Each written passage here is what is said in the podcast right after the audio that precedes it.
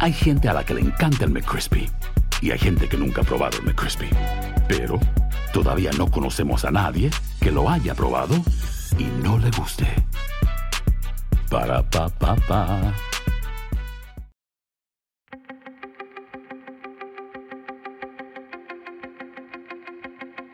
Temas importantes, historias poderosas, voces auténticas. Les habla Jorge Ramos y esto es Contrapoder.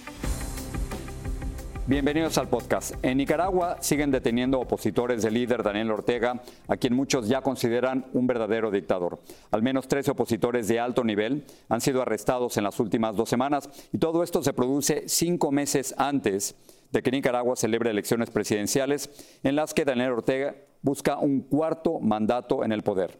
Yoconda Belli es una escritora y activista y por eso quería conversar con ella. Ella ayudó a derrocar la dictadura de los Somoza, pero ahora dice que la dictadura de Ortega es peor que la de Somoza.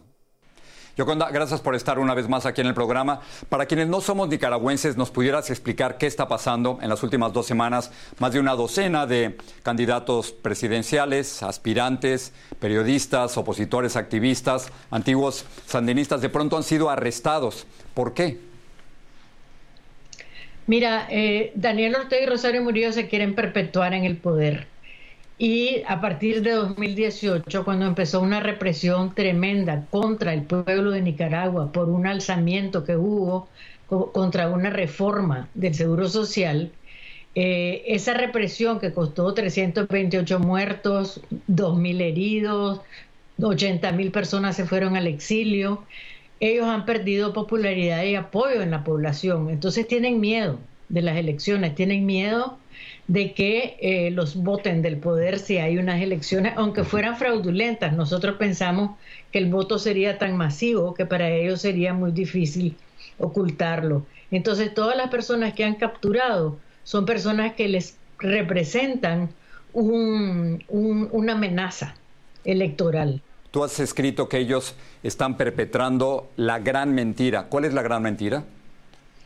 La gran mentira es que lo de 2018, el alzamiento que hubo fue financiado por los Estados Unidos y que, mira, en Nicaragua como que Daniel Ortega no ha logrado darse cuenta que se acabó la Guerra Fría y sigue usando ese lenguaje antiimperialista de no se ha dado cuenta que Estados Unidos tiene sus ojos puestos en otras partes, que tienen otros problemas y entonces sigue usando el lenguaje antiimperialista y está acusando a todas las personas que está deteniendo y echando presas de ser agentes imperialistas, de que el dinero que recibió, por ejemplo, la Fundación Violeta Chamorro, cuya presidenta era cristiana, que la tuviste aquí en el programa, es dinero que le dieron para financiar el golpe de Estado que hubo, según ellos, en 2018.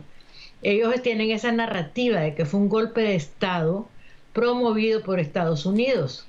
Tú estuviste en el Frente Sandinista junto con Daniel Ortega, con Rosario Murillo, con, muchos más en contra de la brutal eh, dictadura de los Somoza, pero, pero tú has dicho que la dictadura de Daniel Ortega es más cruel que la de Somoza. ¿Cómo? Es más sofisticada. O sea, eh, la crueldad tiene que ver con una serie de manipulaciones que han hecho por ejemplo, se hacen pasar por muy católicos. Rosario Murillo parece una predicadora hablando eh, sobre Dios, la Virgen y el amor todos los mediodías, mientras por otro lado está instigando el odio. Eh, hay una fanatización tremenda dentro de la población que ellos manejan y para esas bases están creando toda esta narrativa. Eh, es tremendo ver la policía, que era una policía amistosa, amable, en la revolución de repente ha vuelto una policía eh, absolutamente cruel y despiadada con la población. Eh, y estamos cercados, o sea, eh, Somoza no logró ese nivel de cerco que estamos viviendo en Nicaragua, donde vivimos rodeados de estos policías, de estos antimotines, y por otro lado, eh, también eso de que encierran a las personas en sus casas, por ejemplo. Somoza nunca atacó a las familias de la gente que estaba contra él. Eh, eh, Daniel Ortega y Rosario Murillo atacan a las madres, rodean las casas de la gente, aunque no estén ahí. ¿Qué, ¿Qué, va a pasar contigo? Tú te encuentras aquí en los Estados Unidos. ¿Tienes miedo de regresar? Tengo miedo. O sea, creo que no sería prudente. Yo no quiero terminar en la cárcel. Eh, pienso que me detendrían en el aeropuerto. Yo he sido una voz crítica desde el principio. Pienso que hay que hacer todas las denuncias posibles. Las personas que están en la cárcel son amigos míos, los quiero, son gente honrada. No han permitido que nadie los vea, no les han permitido que sus abogados se reúnan con ellos. Entonces los, los están acusando de traición a la patria.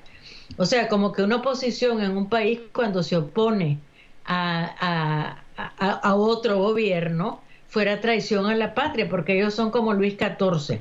El Estado son ellos, la patria son ellos, y si vas contra ellos, vas contra la patria y son un traidor. Y con eso los quieren acusar. Yoconda, gracias por estar aquí, pero si algo he aprendido de los nicaragüenses, primero en la lucha contra los Somoza y luego en 1990 cuando quitan a los sandistas del poder, es que no les gustan las dictaduras y que siempre logran sacarlos del poder. Así que gracias por estar aquí. Eso creo. gracias a vos.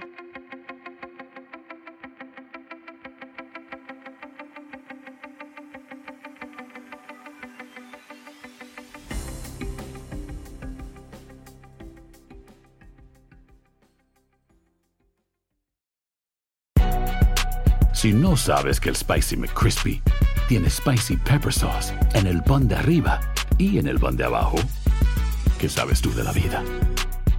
Para, pa, pa, pa.